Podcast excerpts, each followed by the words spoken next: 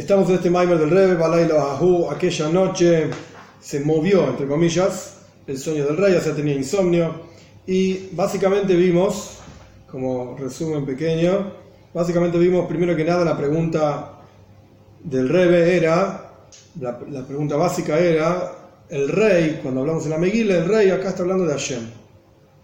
Y aquella noche Hashem no podía dormir, porque vemos que hay una costumbre de empezar a de levantar la voz cuando estamos leyendo la Meguila en el momento en que llegamos a esta parte de la Meguila. hay que levantar la voz. Entonces ahí vemos que es el Toik la parte más fuerte del milagro. Ahí empieza el milagro de Purim. Y esto está relacionado de vuelta con que el rey. El rey estaba Shlufn, estaba durmiendo. Y esa noche no podía dormir. Noche es Golus, es el exilio. Y tenemos que entender qué significa que Hashem está durmiendo porque está escrito Israel. No duerme ni dormita el guardián de Israel. Entonces, ¿qué quiere decir que Hashem está durmiendo?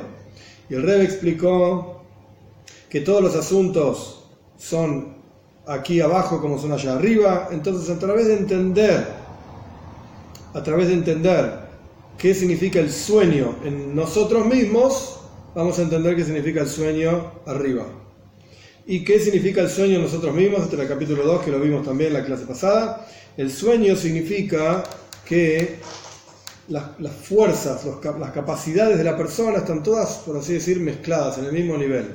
Esto se ve incluso, no recuerdo si la clase pasada lo mencioné o no, pero se ve incluso en la... Es simplemente un ejemplo, no es que sea siempre así, pero en general la gente duerme acostada. ¿Qué diferencia hay si uno está parado o acostado? Cuando uno está parado, el seigel, el intelecto está arriba, en la cabeza, las emociones en el corazón y las piernas abajo.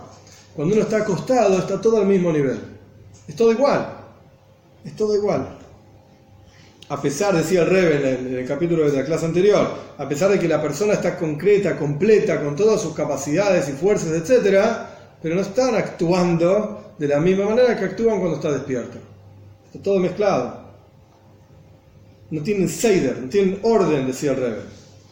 Y este es el concepto del Golus, este es el concepto del exilio, en donde las cosas no tienen orden, lo que tiene que estar arriba está abajo, lo que tiene que estar abajo está arriba, y simplemente para leer el último, último pedacito, el concepto del golus, del exilio en el que vivimos nosotros es, el pueblo judío no se reconoce la virtud que ellos tienen, o que tenemos, lo que sea, porque me está durmiendo. Este es el concepto.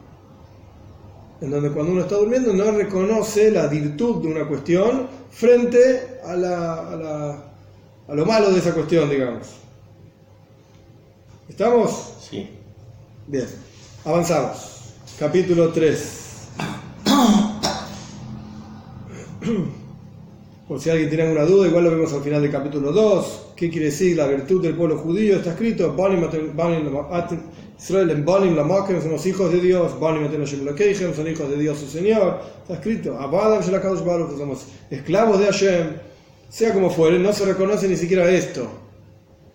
Y la razón es por el concepto del sueño, de dormir. Bien, continúa en el Maimar porque este discurso del Rebe está basado en otro discurso del Rebe anterior. Continúa el Rebe anterior explicando en su discurso, después de haber explicado el concepto del sueño, que significa dormir, el Rebe explica que este asunto de que en el momento del sueño, o sea, de dormir, no de soñar, no estoy hablando de soñar, sino de dormir, en el momento del sueño no se reconoce la virtud de una fuerza, un potencial en el alma, frente al otro, como dije recién, una persona que está durmiendo, no importa, el intelecto y las emociones están en el mismo nivel, a pesar de que el intelecto está por sobre las emociones, por eso la cabeza está arriba del corazón, pero en el momento de dormir no se reconoce esto. Esto es similar a las fuerzas del alma como son en su nivel incluidas en la esencia del alma.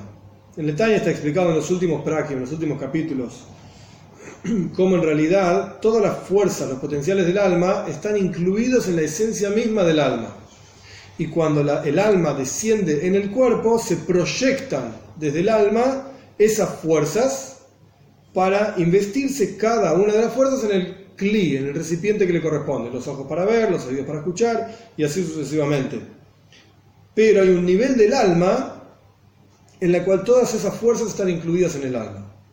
el ejemplo, el mayor para entender de lo que está hablando el rey, porque es algo muy abstracto, alma y fuerzas, no se entiende nada. El ejemplo simple, ahora vamos a ver lo que dice el rey, pero el ejemplo simple es como la palabra que uno dice antes de decirla está incluida en la cabeza. Y no solamente antes de decirla está incluida en la cabeza, sino que incluso antes de que la persona desarrolle el concepto en su intelecto y balancee y sopese cuánto decir, cuánto no decir, de qué manera decirlo, cuál es el ejemplo que voy a dar, cuánto voy a desarrollar ese ejemplo, cuánto tiempo voy a tardar diciendo esto, etc. Antes de medir todo esto, la persona tiene la idea totalmente unificada consigo mismo en su cerebro. La persona sabe ese concepto. Es uno con él. Es uno con ese concepto. Después la persona tiene que desarrollar ese concepto pasando por los diferentes potenciales intelectuales, Hochma, sabiduría, Bina, entendimiento, lo que corresponda a cada uno de ellos en el desarrollo de esa idea para encontrar las palabras, perdón, para encontrar las palabras adecuadas para transmitir ese concepto de acuerdo al receptor, en qué idioma lo va a decir, cuánto va a decir, cómo no, cuánto no va a decir, etcétera, etcétera, como ya expliqué.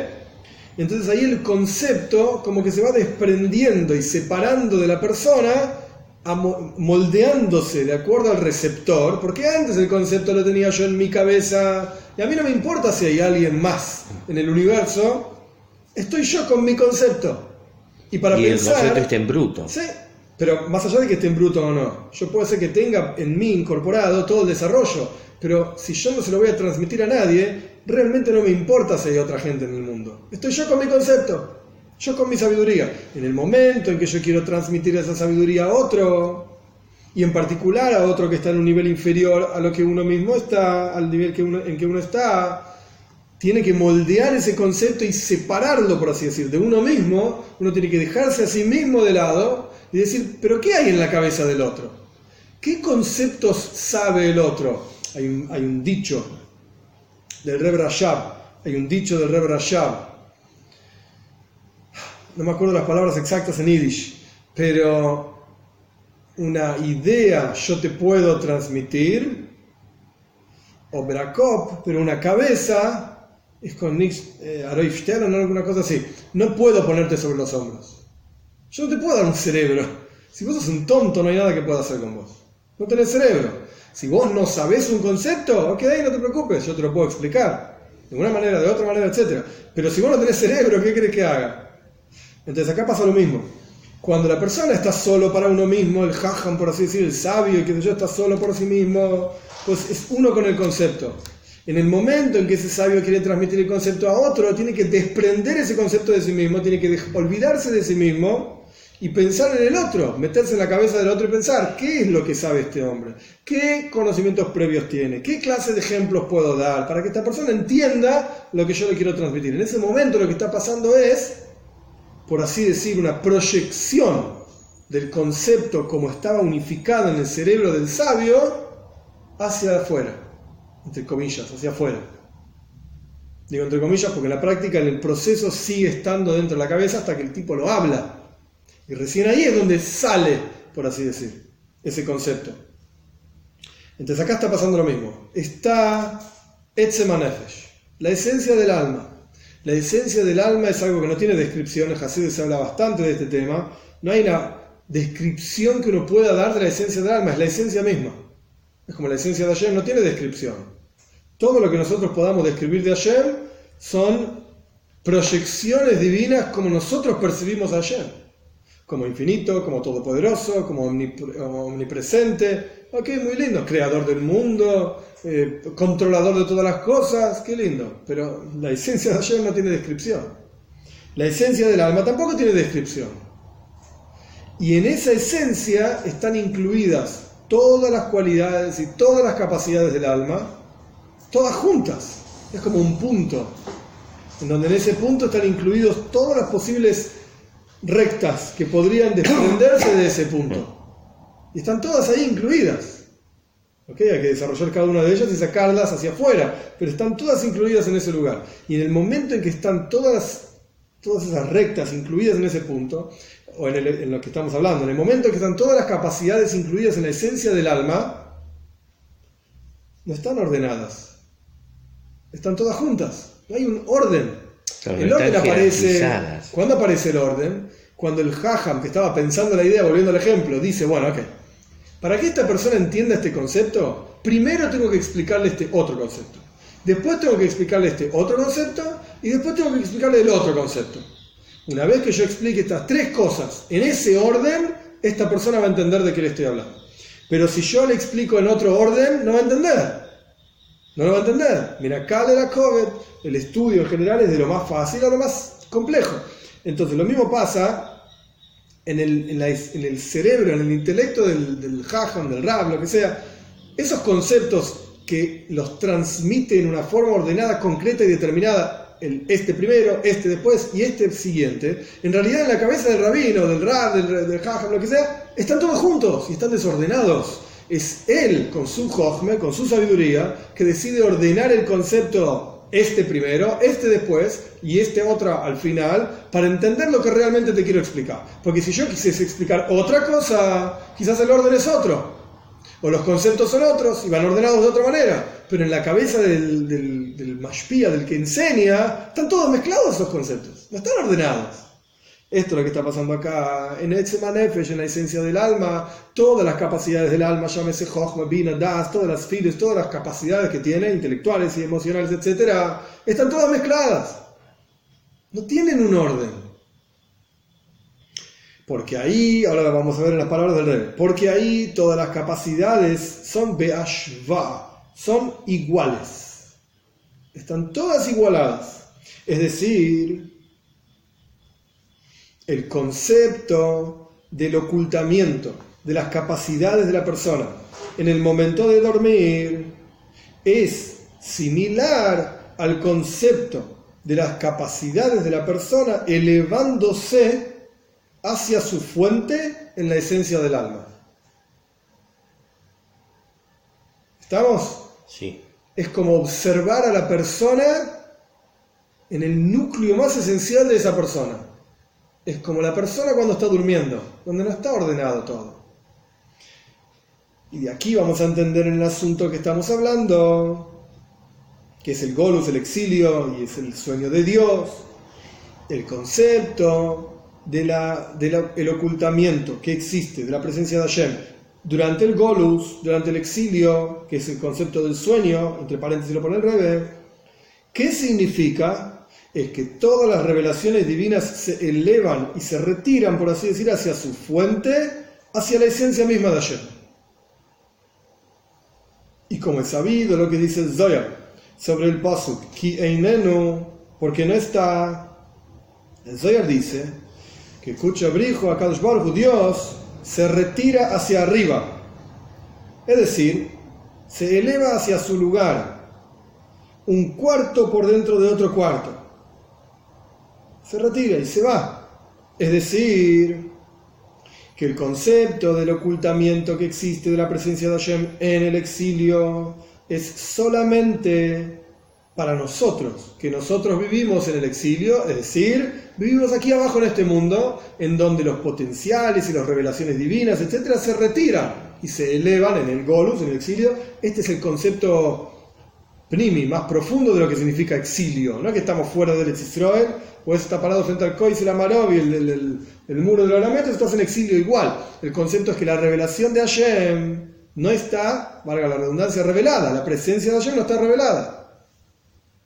En el momento del exilio se retira la luz, la energía divina, la, presencia de Hashem, la revelación de Hashem, hacia arriba y no ilumina aquí abajo. Y esto es lo que genera el exilio, el, el retirado, digamos, de la energía divina de su revelación aquí abajo.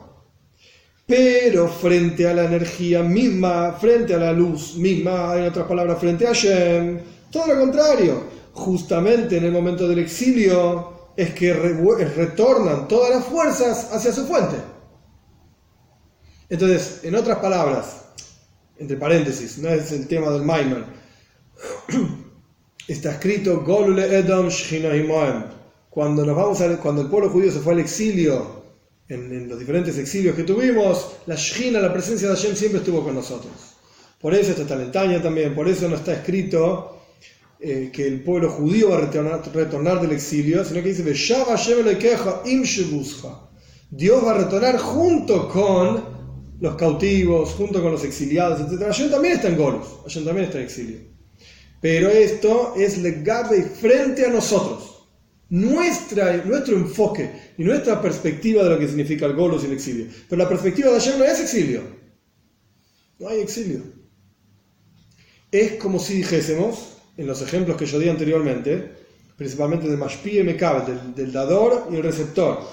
En el ejemplo, cuando el dador tiene su concepto unificado dentro de sí mismo, lo tiene clarísimo y está, como yo dije antes, desordenado. Todos montones de ideas, puntitos en su cerebro, de conceptos todos desordenados. Cuando quiere transmitir esos conceptos o alguna idea a un receptor en otro nivel, entonces, ¿qué hace? Ordena los conceptos de una manera determinada, los baja, los moldea y los transmite.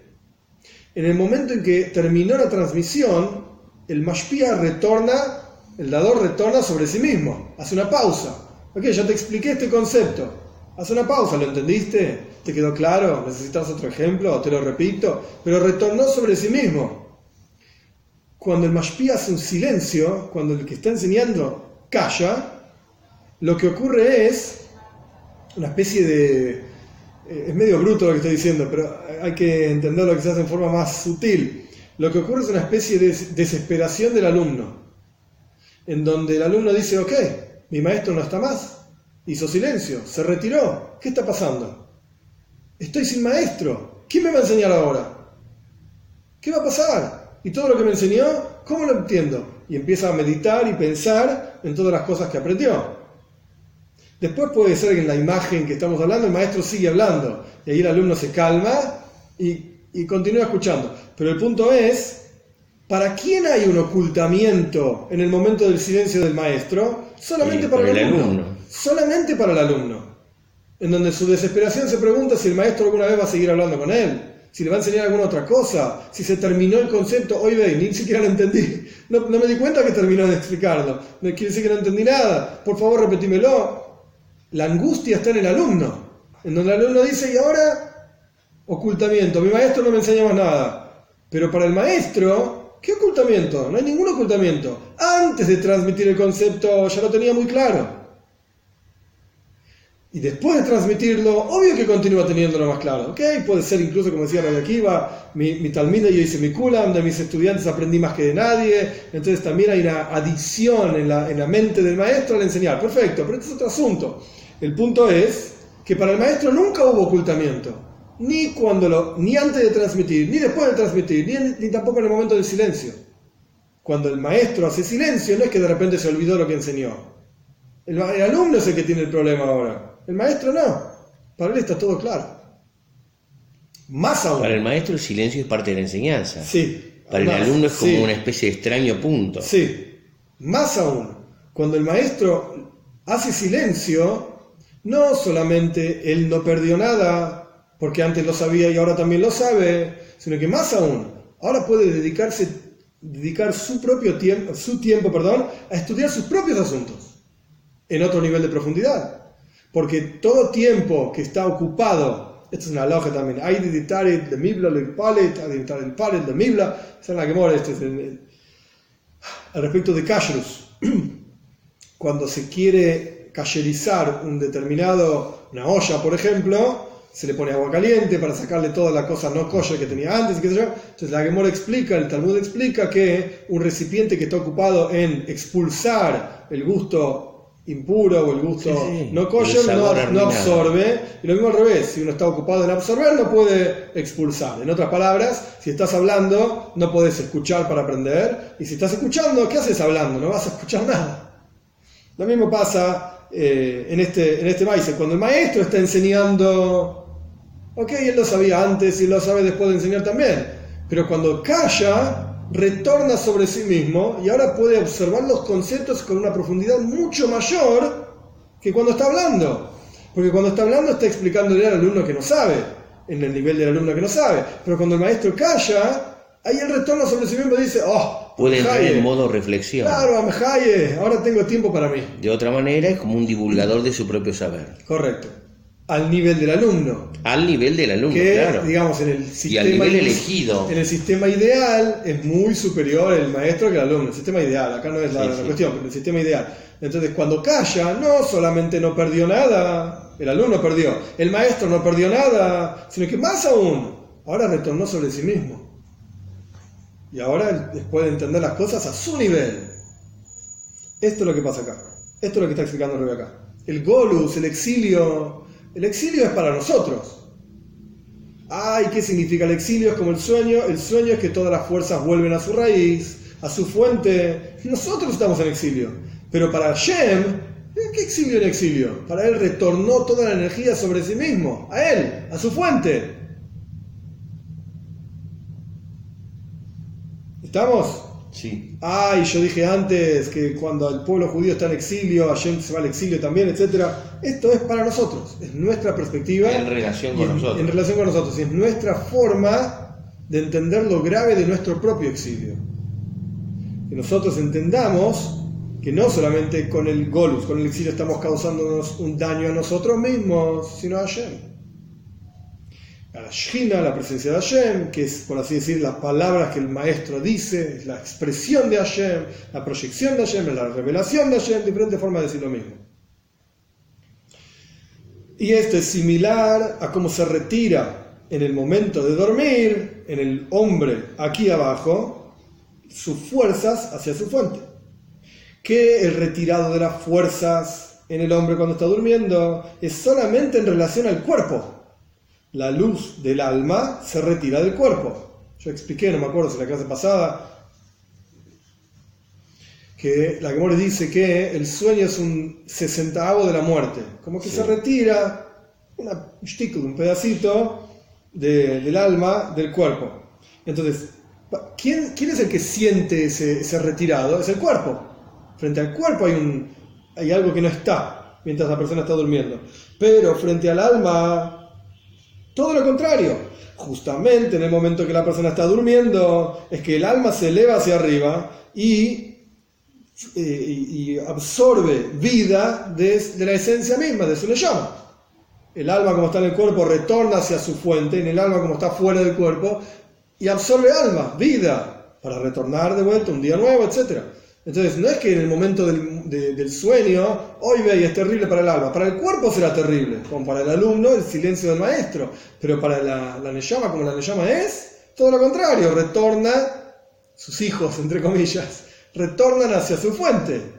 Todas las partes del alma que estaban esparcidas y proyectadas en diferentes partes del cuerpo, retornan hacia su fuente.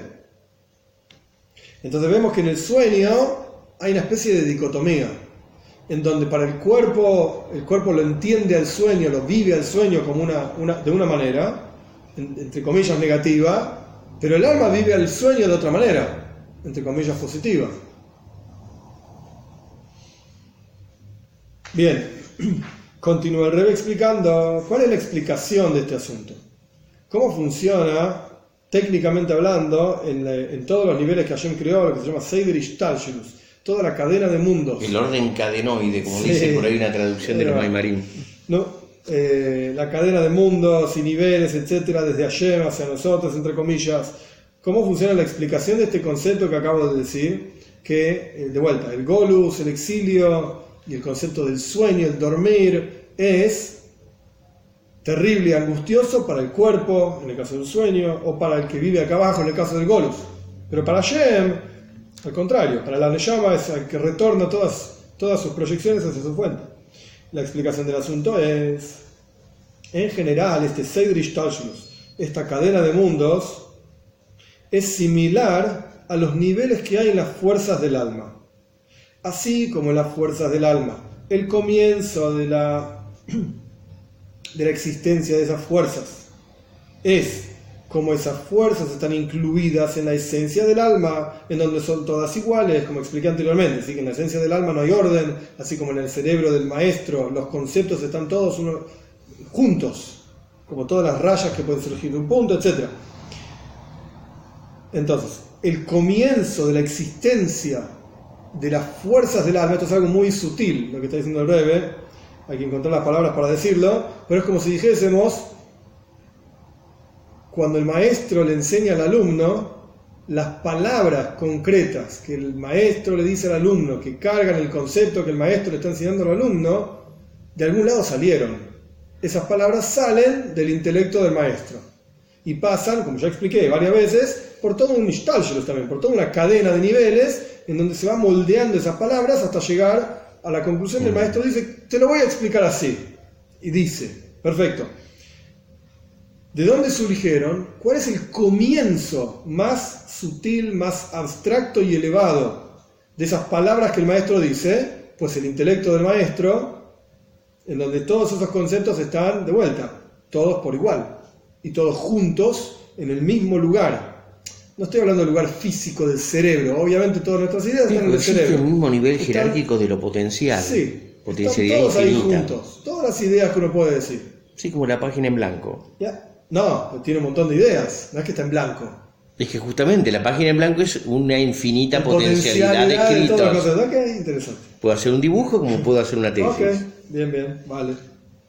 Entonces, voy a repetir la frase. El comienzo de la existencia de los potenciales del alma es el nivel de la esencia del alma donde todos esos potenciales están todos juntos y todos por igual y después se proyectan en forma revelada cada uno de esos potenciales para investirse en los miembros del cuerpo. Y entonces, justamente, es que se genera una división entre cada uno de los potenciales. Y en los potenciales revelados mismos, entre ellos, hay diferentes formas. Por ejemplo, como los potenciales son revelados en una forma ordenada, como cuando la persona está despierta, o como los potenciales son en forma oculta, como cuando la persona está durmiendo. Al punto tal que a veces Dios libre y guarde la persona llega a una situación de desmayarse. Pierde, no es que está durmiendo porque está cansado, se desmayó, perdió totalmente la conciencia. Entonces vemos que de vuelta, lo repito para que esté claro, es un concepto muy sutil, muy abstracto. Los potenciales del alma, cuando están en la esencia del alma, están todos por igual, como las ideas en la mente del maestro. Y después se proyectan para recaer cada potencial del alma en el cli, en el recipiente que le corresponde. Los ojos para ver, los oídos para escuchar y así sucesivamente. En el ejemplo del maestro sería, ok, tiene una, una clase con diferentes tipos de alumnos que tienen diferentes, tipos de, diferentes capacidades. Pues entonces el maestro dirá de una manera las cosas para un alumno y para otro, para otro alumno lo dirá de otra manera, porque lo entiende de otra manera, o le explicará otros conceptos, etcétera. Entonces las potenciales del alma descienden, van moldeándose a través de todos los niveles que hay hasta investirse en los potenciales del cuerpo. E, y ahí se dividen. Obviamente el potencial de visión es totalmente diferente, diferente al potencial de audición. Nada que ver. pero surgieron todos del mismo lugar y eran todos juntos y eran toda la misma cosa. Ok, pero eso era en un nivel en el cual todos estaban juntos en la esencia del alma. Cuando se invisten en el cuerpo, cambian digamos, en términos de que hay divisiones, unas así y otras así.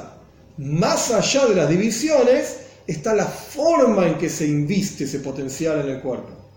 O en forma revelada, ¿se entiende la diferencia entre el potencial mismo que es diferente al otro potencial o la forma en que cada potencial aparece? O en forma revelada cuando el tipo está despierto, o en forma oculta cuando el tipo está durmiendo.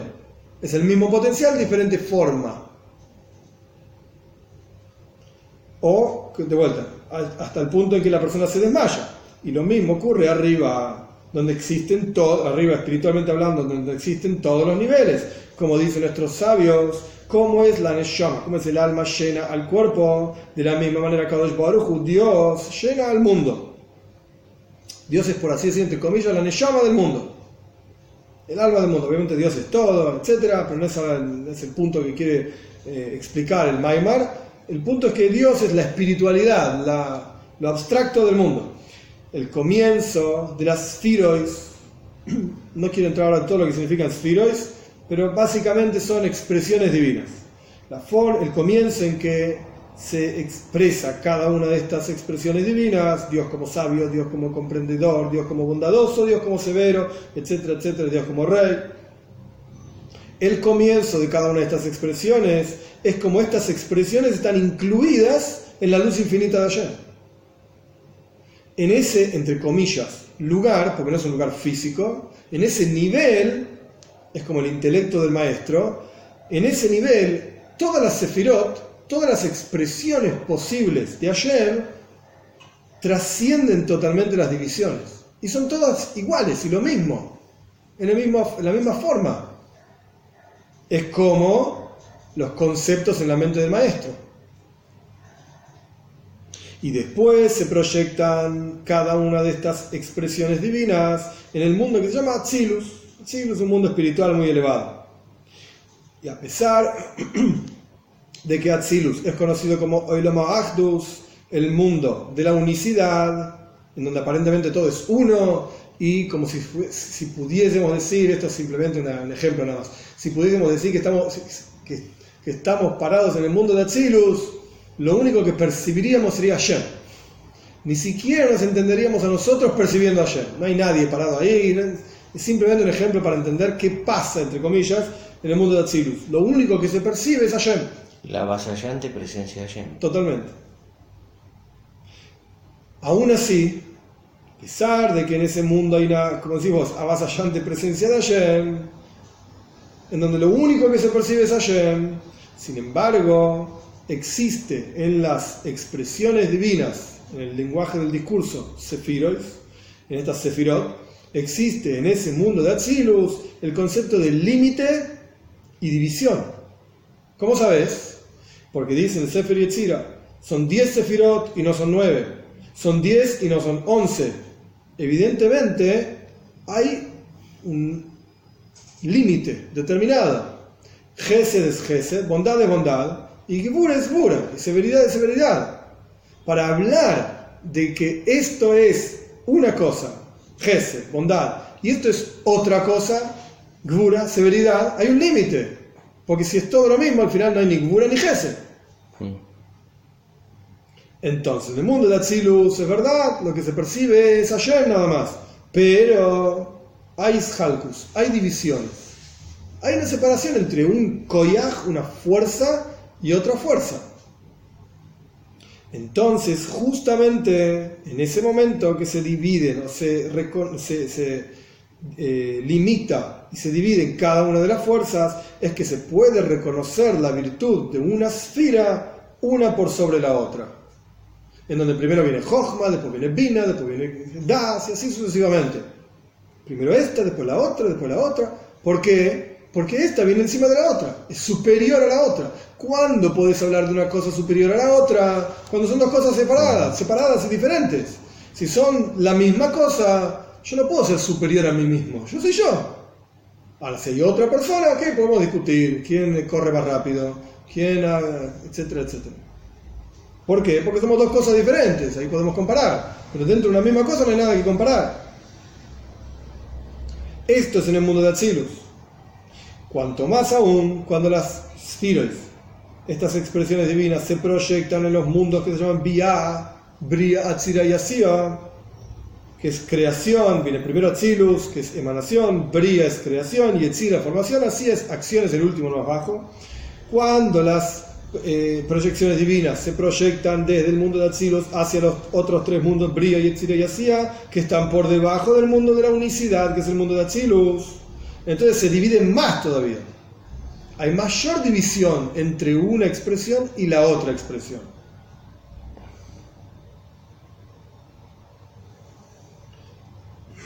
Y de aquí, desde ese nivel, se proyecta esa división hacia este mundo, en donde en este mundo está concretamente dividido un espacio del otro, un nivel del otro, y no es todo igual.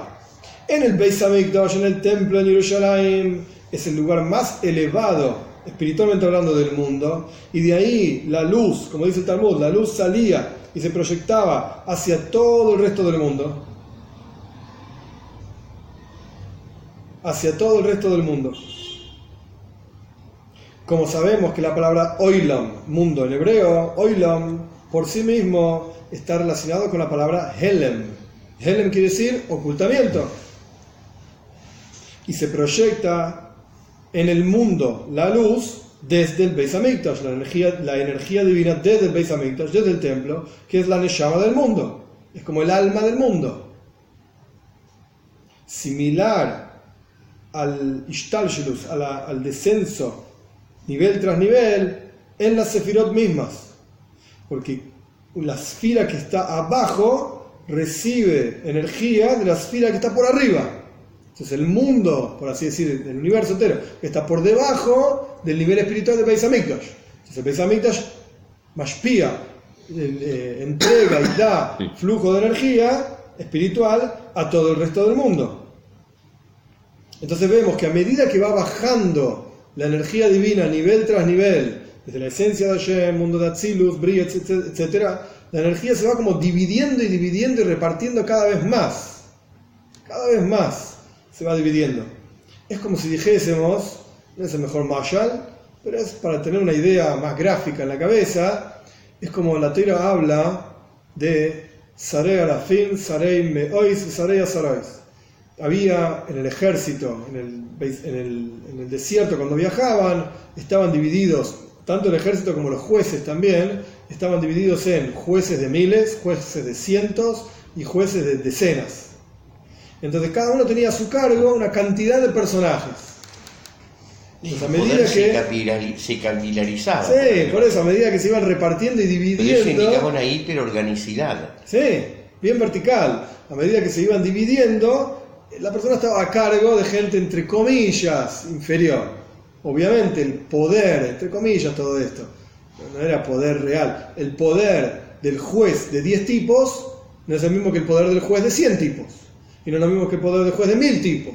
Son jueces, son instancias judiciales, y esto pasa en la justicia en cualquier país también, ¿sí? Diferentes instancias, el juez municipal, y el juez provincial, y el juez federal, y las Cortes Supremas, ¿ok? Llegaste hasta arriba de todo, este es el final de todo. Obviamente la Corte Suprema tiene a su cargo, entre comillas, muchos casos mucho más emblemáticos y complejos y graves que el juez municipal que juzga, este me tiró el árbol encima, ¿qué pasó? ¿Qué sé yo? ¿Qué sé cuánto? Bueno, listo, lo resolvemos así. Bueno, pero justamente la falta en nuestra sociedad, en Argentina, de una justicia de menor cuantía, o sea, la falta de los jefes de decenas, se vive como una carencia y bastante aguda. Seguro. Mucha, a, a nivel contratación de persona a persona, a nivel civil, falta orden ahí y se nota se nota porque no hay a quien reclamar, cómo reclamar. El problema del ejemplo es, el problema del ejemplo es, cabe destacarlo, que los 10 tipos que están abajo de un juez no surgen de ese tipo, no son los hijos de él. Y los 100 tipos que están abajo del juez de 100 tampoco surgen de esa persona. Y no reciben energía vital de esa persona. No era Simplemente un ejemplo para entender, es como eh, exponencial, ¿sí? como dos padres tienen hijos y los hijos, los hijos y va creciendo. Pero si bien no surgen de él, su poder dimana, por decirlo así, de ellos. ¿Por qué? Porque uno lo nombró el otro juez, a un profesor lo nombraron. Algo así. Entonces hay algo. Acá pasa lo mismo. Desde el, entre comillas, el punto, el lugar, que no es un lugar físico, desde donde se desprende toda, se desprende, perdón, toda la energía, está toda la energía divina, todas las sefirot, que esto es lo que está explicando Rebe acá, incluidas todas juntas en un mismo punto. Y empiezan a bajar nivel tras nivel, y de acuerdo al mundo en el que van pasando, se van dividiendo cada vez más y más. Se dividen, se difractan. Van, van adaptándose a aquel contexto que tienen que operar. Correcto. Porque acá este es el mundo del ocultamiento del ocultamiento. Sí, y va habiendo cada vez más división y cada vez más limitación. Sí. Y algo concreto, donde estas filas así y van recibiendo cada una de la superior a ella. Entonces, cuanto más bajas, entonces se, se reconoce también, entonces se reconoce también, en el caso del Besamito, estábamos hablando del templo, que el templo es la llama del mundo. Entonces se reconoce la virtud del pueblo judío como el pueblo judío, como dijimos anteriormente, son Panim Hashem somos hijos de Hashem, o la virtud de Abodaihem, somos esclavos de Hashem, somos esclavos fieles para Hashem, nuestro Señor, nuestro amo. Entonces, a medida que va bajando la energía, se va reconociendo nivel tras nivel. Porque sabemos que este nivel está por encima de este nivel, y este nivel está por encima de este nivel. Primero, viene Atzilus, después viene Bria, y Etzira, Asía, cada nivel, y primero viene esta Sefirá, después viene esta Sefirá. Entonces ahí se reconoce, cuando está todo ordenado y concreto y desciende, valga la redundancia, en orden, entonces se reconoce cada nivel lo que es. Entonces ahí tiene sentido hablar de Boni Matem Hashem somos hijos de Hashem, y se reconoce, el pueblo judío es este, etcétera, etcétera. Todo esto es similar al concepto de las capacidades reveladas en el alma del hombre en el momento en que está despierto. Así como en el hombre hay todo un ishtalshelus, todo un, desencadenamiento de niveles, desde el cerebro a las emociones, a la acción, o dentro del concepto que el maestro está enseñando, que estaban todos los conceptos juntos en su cerebro y lo, y lo fue moldeando, etc. Esto cuando está despierto. Entonces ahí el maestro puede ordenar primero esta idea, después esta idea, después esta idea. Y en lo que es el mundo, el Beis es el lugar más importante del mundo. Incluso la Gemora dice, el, el, el, el lo trae porque no es el tema, pero la Gemora dice, si los gentiles hubiesen sabido la virtud impresionante, la Gemora en Zucca, si no me equivoco, la, virtud impresionante que el Beis tenía por ellos, que expiaba por ellos y que traía energía por ellos, jamás lo hubiesen destruido, todo lo contrario, lo hubiesen cuidado. Lo hubiesen cuidado si hubiesen sabido todo lo que el Besamikdash hacía por ellos. No, el punto es que todo esto es similar a las fuerzas reveladas del alma de la persona en el momento que está despierto. Lo que no es el caso cuando estamos en Golus, cuando estamos en exilio, los asuntos arriba que fueron proyectados en términos de Ishtalshilus, como dijimos anteriormente, una cadena, primero Atzilus, después Bria, después Itzira, después Asía, todos esos asuntos están mezclados, por así decir, similares a las fuerzas reveladas en el alma de la persona cuando está durmiendo.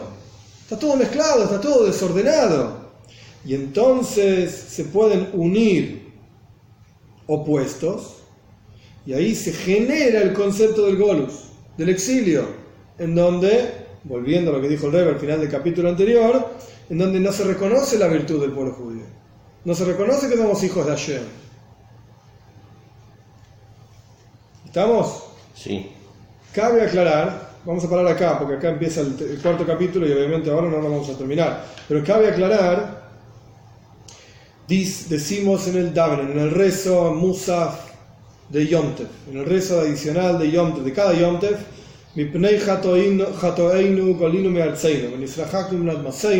por nuestros pecados fuimos exiliados de nuestra tierra, y, nos alejamos de nuestra tierra también, Arzeino, nuestra tierra, Atmaseino, nuestra tierra. No, lo que genera el Golus son los pecados, esto no hay dudas, esto no hay dudas. Lo que está explicando el rey acá no es eh, si mi pecado, tu pecado, o cuántos pecados de tanta historia, tantos años de pecados generaron el Golus. Lo que está explicando el, el exilio, lo que está explicando el rey es qué es el exilio, que técnicamente hablando, qué es lo que genera el exilio qué es lo que causa que, exista todo este exilio, nuestros pecados, perfecto, pero ¿en qué se expresa ese exilio? ¿Qué significa para nosotros el exilio? Ay, la presencia de Hashem está oculta. Mazeltov, ¿qué quiere decir eso? El rey está explicando eso. La causa de todo esto, qué es lo que generó y qué es lo que llevó al exilio, por nuestros pecados, tenés razón. Pero más profundamente hablando, en qué se expresó todo eso. ¿Qué significó todo eso? Significó que no se reconoce la virtud del pueblo judío. Significó que ayer se fue a dormir. Esto es lo que significó. Ay, ayer no duerme. Ok, pará, te voy a explicar lo que es el sueño. El sueño donde todas las cosas están mezcladas. Y fundamental, porque este es el, enfoque que el Rebbe le va a dar a este, es muy interesante, a mí me pareció muy lindo. El enfoque es, el sueño es como las fuerzas están en la esencia del alma.